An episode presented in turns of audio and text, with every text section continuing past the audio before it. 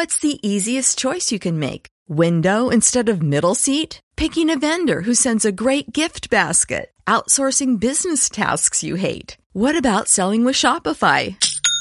Whether you're selling a little or a lot, Shopify helps you do your thing, however you cha-ching. Shopify is the global commerce platform that helps you sell at every stage of your business. From the launch your online shop stage to the first real life store stage, all the way to the did we just hit a million orders stage. Shopify's there to help you grow. Whether you're selling scented soap or offering outdoor outfits, Shopify helps you sell. Wherever and whatever you're selling, Shopify's got you covered. Sign up for a $1 per month trial period at shopify.com slash try. Go to shopify.com slash try now to grow your business, no matter what stage you're in. Shopify.com slash try.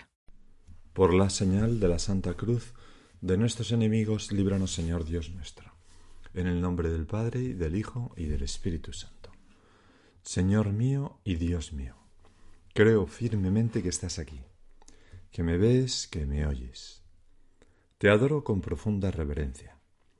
Te pido perdón de mis pecados y gracia para hacer con fruto este rato de oración.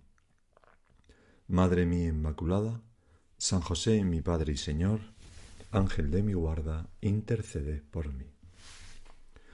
Hoy celebramos la fiesta de dos apóstoles, Felipe y Santiago, los santos Felipe y Santiago apóstoles.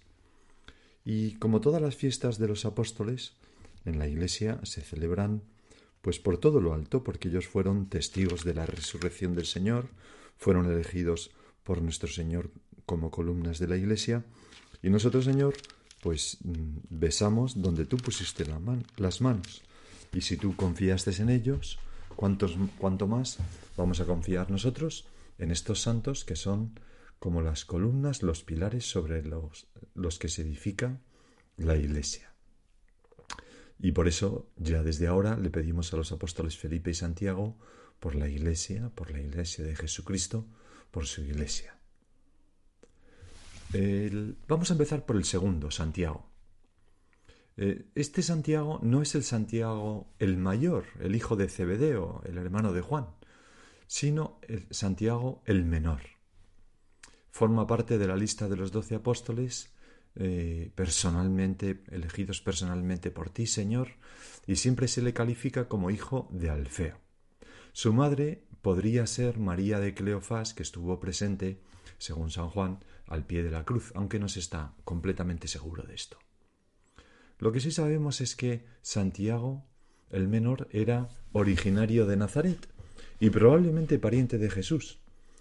Por eso, eh, como es habitual en el estilo semítico, se le llama algunas veces hermano de Jesús.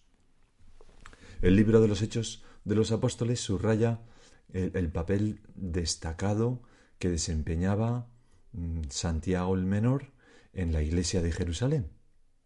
En el concilio apostólico celebrado en esa ciudad después de la muerte de Santiago el Mayor, fue precisamente él, Santiago el Menor, el que afirmó, juntamente con los demás, que los paganos podían ser aceptados en la Iglesia sin tener que someterse a la circuncisión y otros, y otros ritos legales de los judíos.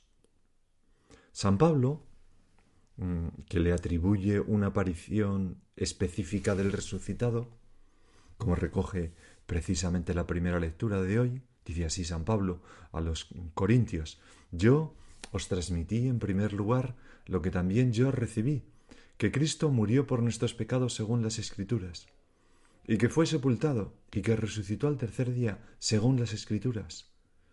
Siempre San Pablo insistiendo ¿no? en cómo Jesucristo cumplió todo lo dicho en las Escrituras.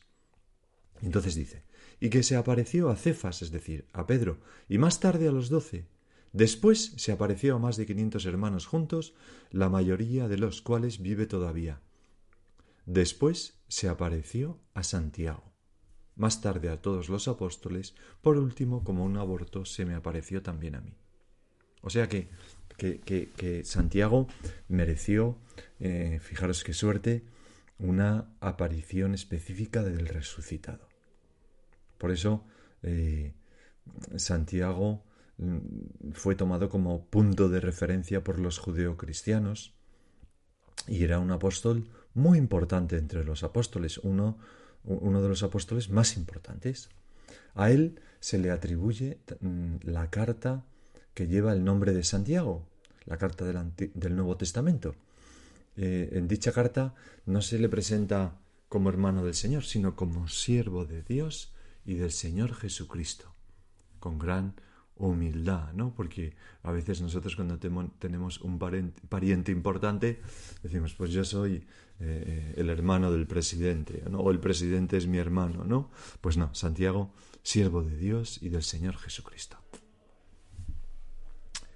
Eh, el libro de los Hechos de los Apóstoles habla bastante de él. Por ejemplo, se le atribuye, junto con Pedro, y en esto seguimos, como en toda eh, esta meditación, seguimos mucho al Papa Benedicto XVI, pues eh, se le atribuye, junto con Pedro, la capacidad de superar, mejor dicho, de integrar la dimensión judía originaria del cristiano, mm, del cristianismo, con, la exigencia de no imponer a los paganos convertidos al cristianismo la obligación de someterse a todas las normas de la ley de Moisés. Y de este modo, pues se logró mm, algo que, todavía sigue siendo válido. De una parte, se reconoció la relación inseparable que existe entre los cristianos y los judíos. Nosotros mm, vemos a los judíos como a nuestros hermanos mayores, las personas que más amamos en el mundo a Jesús y a la Virgen eran judíos de raza. Y por otra parte, eh, Santiago, junto con Pedro, y con esa solución de compromiso, ¿no? De, abstenerse de comer carne sacrificada a los ídolos y de la fornicación, pero de lo demás no tenían ni por qué circuncidarse, ni por qué seguir la ley de Moisés, los cristianos venidos de la gentilidad, pues eh, decía que por otra parte se permitió a los cristianos de origen pagano conservar su propia identidad sociológica, no tenían que convertirse en judíos. Y siempre ocurre así. La fe respeta la cultura eh, verdadera de los pueblos, ¿verdad? Y, y, por eso se inició un buen entendimiento entre judíos y cristianos que ojalá pues que continúe pues siempre. La, la información más antigua sobre la muerte de Santiago nos la da el historiador Flavio Josefo, judío, en, su libro Antigüedades Judías, eh, que escribió en Roma a finales del siglo I, nos cuenta que la muerte de Santiago fue decidida ilegítimamente por el sumo sacerdote Anano, hijo de Anás, eh, y, y, aprovechó este hombre pues el intervalo entre la destitución de un procurador romano, Festo, y la llegada de su sucesor, Albino para decretar la lapidación, que no podían hacerlo porque eran los romanos los que tenían que decretar la, pena de muerte, pero estando en sede vacante, en el año 62, este sumo sacerdote, Anano, decretó su lapidación y así murió mártir Santiago. Se conserva un evangelio apócrifo llamado el protoevangelio de Santiago, que habla mucho de la Virgen, es muy bonito. No es un evangelio de los que la Iglesia ha reconocido como canónicos, es decir, inspirados por Dios, ¿verdad? Pero no quiere decir que las cosas que se digan allí sean todas falsas, ni mucho menos. Eh, eh, y luego, como ya he dicho, tenemos pues esa carta apostólica que se recoge en el canon del Nuevo Testamento, que es la carta de Santiago. Normalmente es la primera de las cartas apostólicas. Es un escrito muy importante que insiste mucho en la necesidad de no reducir la propia fe a una pura declaración oral o abstracta, sino que es necesario manifestarla con obras de bien. Dice así, por ejemplo, en el capítulo 1. Es una carta muy corta, tiene cuatro o cinco capítulos, cinco, cinco capítulos, y quizás sería esta una buena ocasión para leerla. Es muy, es muy, es muy bonita esta carta, ¿no? Bueno, en el capítulo 1 dice, ¿de qué le sirve a uno, hermanos míos, decir que tiene fe si no tiene obras? ¿Podrá acaso salvarlos a fe? Si un hermano o una hermana andan desnudos y faltos de alimento diario, y uno de vosotros les dice Id en paz, abrigaos y saciaos, pero no les da lo necesario para el cuerpo, ¿de qué sirve? Así es también la fe. Si no tiene obras, está muerta por dentro.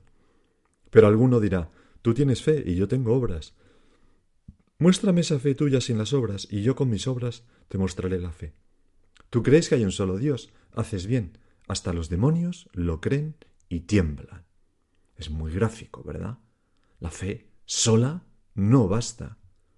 Hacen falta también las obras, hace falta la correspondencia a la fe y el amor de Dios por nosotros. Por eso precisamente eh, Lutero no admitía la carta de Santiago entre los libros canónicos, porque va un poco de, de frente a lo que él decía. La carta de Santiago nos muestra un cristianismo muy concreto y muy práctico. La fe debe realizarse en la vida, en nuestra vida también, Señor. Sobre todo, sobre todo, en el amor al prójimo. Él mismo cita el precepto del amor del Señor, tu precepto del amor, Señor. Y luego dice, hermanos míos, no mezcléis la fe en nuestro Señor Jesucristo glorioso con la acepción de personas, es decir, con hacer distingos en, nuestro amor a las personas. Y de modo especial vincula esa fe con el compromiso en favor de los pobres. Y por eso dice la fe, si no tiene obras, de amor a los pobres también, pues está muerta por dentro. Y más adelante dirá otra frase muy parecida, así como el cuerpo sin espíritu está muerto, así también la fe sin obras, de caridad, ¿se entiende?, está muerta. A veces, esta declaración de Santiago tan clara se ha contrapuesto a las afirmaciones de San Pablo, eh, que dice a los Gálatas y a los romanos que somos justificados por Dios no en virtud de nuestras obras, sino gracias a nuestra fe. Pero estas dos frases, aparentemente contradictorias, en realidad, si se interpretan bien, son complementarias. San Pablo se opone al orgullo del hombre que piensa que no necesita del amor de Dios que nos previene, el orgullo del hombre que, que, se, que, se autojustifica sin la gracia y que piensa que, que, todo es fruto de su obra, cuando la gracia no se merece y se repite, se recibe gratuitamente de nuestro Señor. Pues de eso habla San Pablo. Santiago, en cambio, habla de las obras como fruto normal de la fe, siguiendo lo que tú mismo, Señor, nos dijiste en el Evangelio. Todo árbol bueno da frutos buenos. Pues eso mismo es lo que nos dice Santiago. Otra cosa que dice, mm, que, que, trata mucho Santiago en su carta es la caridad, la relación de la caridad con el dominio de la lengua. Y Señor, nos viene bien escuchar estas cosas, ¿no? Porque Él dice, por ejemplo, si alguien se cree religioso y no refrena su lengua, su religiosidad está vacía. Son palabras fuertes. Luego, más adelante en el capítulo 3, que, que, que, si alguien quiere profundizar, le recomiendo que lea la primera parte del capítulo 3, donde habla precisamente de esto, de la lengua, pues allí compara eh, la lengua, ese pequeño órgano, con el timón de un barco, que es también pequeño pero guía toda la nave, o con un pequeño fuego que incendia un bosque enorme, o con un veneno. Y, concluye, con ella, con la lengua, bendecimos al Señor y Padre, y con ella maldecimos a los hombres, creados a semejanza de Dios. De la misma boca sale bendición y maldición. Eso no puede ser así, hermanos míos. E invita a ponerle un freno, como a los caballos. Bueno, pues, Señor, qué bien nos viene también a nosotros escuchar esto de Santiago. Hermanos míos, eso no puede ser así. Basta ya de críticas. Basta ya de murmuraciones. Basta ya de quejas. Basta ya de blasfemias. La lengua está para alabar a Dios, no para maldecirle tampoco para maldecirle en sus hijos, en, que somos imagen y semejanza de Dios. También habla mucho Santiago de la misericordia. Y, tiene una frase impresionante, ¿no? Que dice el juicio será sin misericordia para quien no practicó la misericordia. Porque la misericordia triunfa sobre el juicio. En otras traducciones se lee, la misericordia se ríe del juicio, como dando a entender que quien ha sido misericordioso puede no tener miedo al juicio de Dios. Pues son palabras mm, que, nos ayudan mucho a enfocar bien nuestra vida, Señor. Al final, eh, se nos juzgará en el amor. Y la misericordia pues es un, un tipo de amor muy importante. La misericordia se ríe del juicio. Si hemos sido misericordiosos, podemos ir tranquilos al juicio, ir sonrientes. El Señor nos abrazará. Y luego, por último, decía Benedicto XVI, la carta de Santiago nos exhorta a abandonar en las manos de Dios todo lo que hagamos, pronunciando siempre las palabras si el Señor quiere. Así lo dice en su capítulo 4. Y dice el Papa, así nos enseña a no tener la presunción de planificar nuestra vida de modo autónomo e interesado, sino a dejar espacio a la inescrutable voluntad de Dios que conoce cuál es nuestro verdadero bien.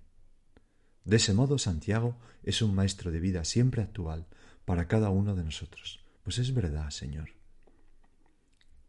Cuánto bien nos hace mm, dejar nuestra vida en, tus manos. Tú que sabes lo que nos, nos conviene, en aceptar las cosas como vienen, en no pasarnos la vida haciendo planes y planes, controlando, controlando. Qué importante para nuestra vida lo importante no es la seguridad, lo importante es el amor, lo importante es el abandono en Dios, la fe, el hacer el bien a los demás. Pues en fin, como veis, el apóstol Santiago es un cúmulo de, lecciones, porque escribió pues una carta dirigida a toda la iglesia. El otro apóstol es Felipe. En las listas de los doce apóstoles, que recogen todos los evangelistas, y los hechos de los apóstoles, siempre aparece siempre en el quinto lugar. O sea, entre los primeros apóstoles. Y, aunque Felipe era judío, su nombre es griego, como el de Andrés, por ejemplo, lo cual constituye eh, pues un pequeño signo de apertura cultural que tiene su importancia, ¿no? Porque mm, eh, era de Bethsaida, eh, del mismo lugar que Pedro y Andrés. Y el cuarto Evangelio, el de Juan, cuenta que después de haber sido llamado por Jesús, Felipe se encuentra con Natanael y le dice, lleno de alegría, ¿no? Por haberse encontrado con el Señor. Hemos encontrado a aquel de quien escribió Moisés en la ley y también los profetas, Jesús, el hijo de Nazaret, el hijo de José, de Nazaret. Y entonces Natanael responde de una manera más bien escéptica, pero de Nazaret puede salir algo bueno. Y Felipe no se rinde y replica con decisión algo maravilloso. Ven y verás. Es una respuesta escueta pero clara. Y, Felipe, con esa respuesta, se, aparece como un auténtico testigo. No se contenta con presentar el anuncio como una teoría. Hemos encontrado al hijo de quien escribieron las escrituras y tal y cual, sino que interpela directamente al interlocutor ven y verás, sugiriéndole a Natanael que, que haga él mismo la experiencia personal de lo que le está anunciando. Tú mismo, Señor, emplearás esos dos mismos verbos cuando dos discípulos de Juan Bautista se acerquen a ti y te pregunten ¿Dónde vives, maestro? Venid y lo veréis, les dirás. Porque no basta saber, hay que tener la experiencia del trato. Y podemos pensar que Felipe nos interpela también a nosotros ahora con esos dos verbos. También a nosotros nos dice lo que a Natanael, ven y lo verás. El apóstol nos invita en el día de su fiesta, a ti y a mí, a conocer a Jesús de cerca. Porque la amistad, que es lo que queremos tener contigo, Señor, es conocer de verdad al otro. Y la amistad requiere cercanía. Es más, Mm, eh, vive de la cercanía, de ese ven y verás, ven a estar conmigo. No conviene olvidar que, como dice San Marcos, Jesús escogió a los doce principalmente para que estuvieran con Él. Es decir, para que compartieran su vida y aprendieran directamente de Él, de ti, Señor, no sólo un estilo para comportarse, sino sobre todo quién eras tú, para conocer tu corazón, para Mm, tener tus mismos sentimientos, para saber lo que te gusta y lo que rechazas, en fin, todo lo que lleva consigo la amistad. Pues sólo así, participando por la amistad y por el amor de su vida, pues luego podrían los apóstoles conocerle y anunciarlo. Es lo que decía San Pablo en su carta a los Efesios, que es importante aprender a Cristo. O sea, no se trata de escuchar solamente las enseñanzas de Cristo, que está muy bien, evidentemente, y que tu Señor, pues para eso mm, pronunciaste esos discursos, etcétera, y esas palabras sino que se trata también de conocerte a ti personalmente, es decir, en tu humanidad y divinidad, en tu misterio, en tu fascinante belleza. Porque tú no eres solo maestro, eres también un amigo. Más aún, eres nuestro hermano, con mayúscula. ¿Cómo podríamos conocerte a fondo si estamos alejados de ti? La intimidad, la familiaridad, la cercanía contigo, nos hacen descubrir tu verdadera identidad. Nos hacen decir, mi Jesús, mi adorable Jesús, es tan bueno, me quiere tanto, es, hemos encontrado a la persona. Y esto es precisamente lo que nos recuerda el apóstol Felipe. Ven y lo verás por ti mismo. Entra en contacto con Jesucristo por la escucha de su palabra, por la comunión de vida con Él en la Eucaristía, día tras día, y tú mismo te darás cuenta de quién es Jesús. Luego, en otra ocasión, que es precisamente la que recoge el Evangelio de hoy, con ocasión de la multiplicación de los panes, Jesús hizo a Felipe una, una pregunta mm, precisa, ¿no? Que es sorprendente. Le preguntó dónde se podía comprar el pan necesario para dar de comer a toda la gente que le seguía. Y Felipe, me imagino que realistamente y riéndose un poco diría, hombre, doscientos denarios de pan no bastan para que cada uno tome un poco. lo cual da una idea del realismo y el sentido práctico de Felipe, ¿no? Y entonces Jesús qué hizo? Tomó los panes, oró, los distribuyó y los multiplicó. Pero es muy bonito, Señor, pensar que antes te dirigiste precisamente a Felipe para obtener una primera sugerencia de cómo resolver el problema. Es decir, Felipe pues era un hombre de tu confianza. ¿Cómo nos gustaría a nosotros, Señor, también que tú pudieras confiar en nosotros para resolver los problemas, aunque nuestras respuestas sean tan vagas y tan poco resolutivas como la de Felipe, ¿no? En otro momento, muy importante para el futuro, antes de la pasión, algunos griegos que se encontraban en Jerusalén con motivo de la Pascua, mm, dice el Evangelio que se dirigieron a Felipe y le rogaron, Señor, queremos ver a Jesús. ¿Por qué? Pues porque Felipe tenía un nombre griego y ellos hablaban griego y dijeron, este es de los nuestros. Felipe fue a decírselo precisamente a quién? A Andrés, que también tenía un nombre griego. Y Andrés y Felipe fueron a decírselo a Jesús. Es decir, aquí tenemos una idea también del prestigio particular dentro de los apóstoles. Acuden a Él. Y Él eh, actúa como intermediario entre, entre los griegos y, y tú, Señor. Seguramente porque hablaba griego, ¿verdad? Y pudo hacer de intérprete. Y también esto nos enseña a nosotros a estar dispuestos a acoger las peticiones y súplicas, vengan de donde vengan, y orientarlas hacia el Señor porque solamente Él pues puede satisfacer y llenar de felicidad los corazones. ¿Cuántas veces, Señor, nos pasa que nos piden reza por, mi padre, que tal reza por aquel problema, reza por mi hijo, reza por mi novio, yo qué sé, reza por, por, por, mi mujer que está enferma? Pues eh, nosotros no somos los destinatarios últimos de esas peticiones, sino, sino que lo eres tú, Señor. Y, tenemos que rezar por esas personas, pero también orientar a esas personas que se encuentran en dificultad hacia ti. Oye, yo rezaré, pero ¿por qué no rezas tú también a la Virgen o al Señor? Cada uno de nosotros debe ser, decía el Papa Benedicto XVI, un camino abierto hacia Él hacia Cristo. Y hay otra ocasión muy particular en la que interviene Felipe.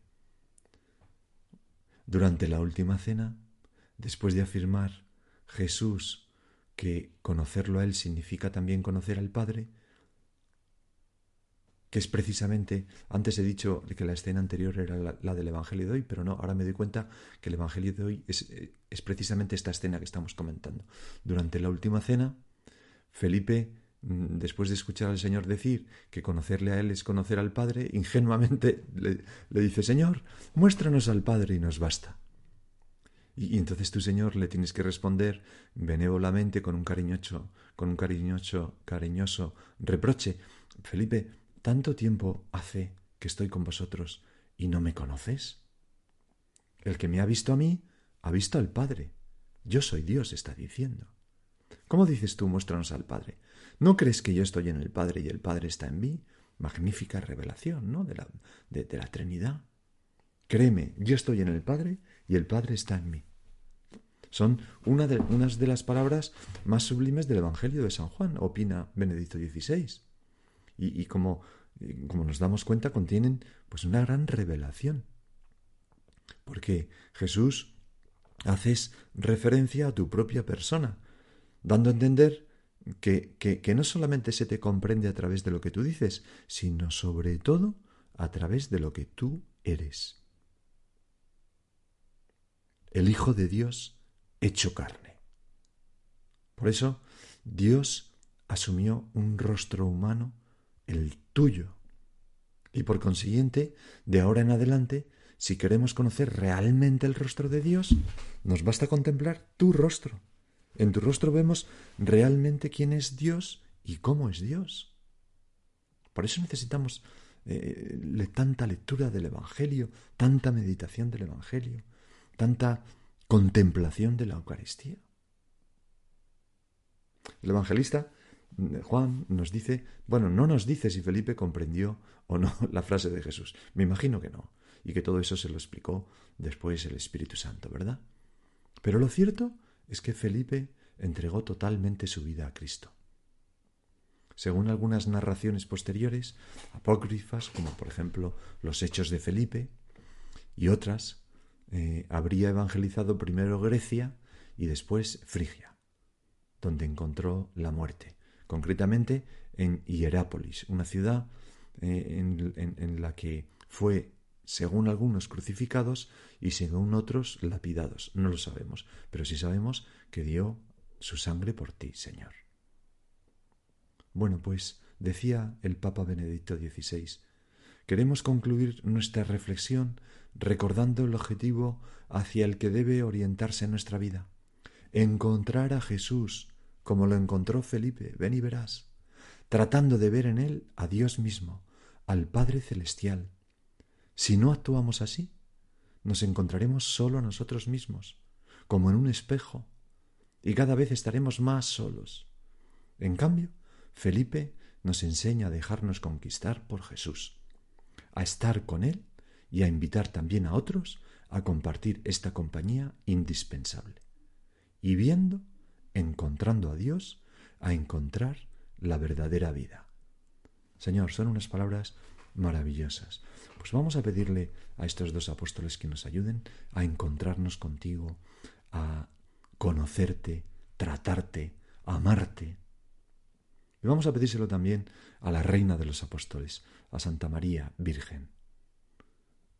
Desde luego Santiago, ya lo hemos dicho, eh, te tenía eh, es, una fuente a través del protoevangelio de Santiago, si es que es cierto lo que se cuenta allí, que no tenemos certeza, pues eh, era una persona que, que, buceó mucho en la vida de la Virgen, ¿no?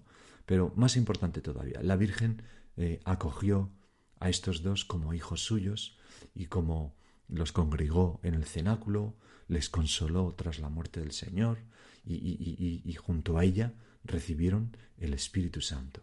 Vamos a pedirle ahora a la Virgen que nos convierta a todos nosotros en apóstoles de Jesucristo.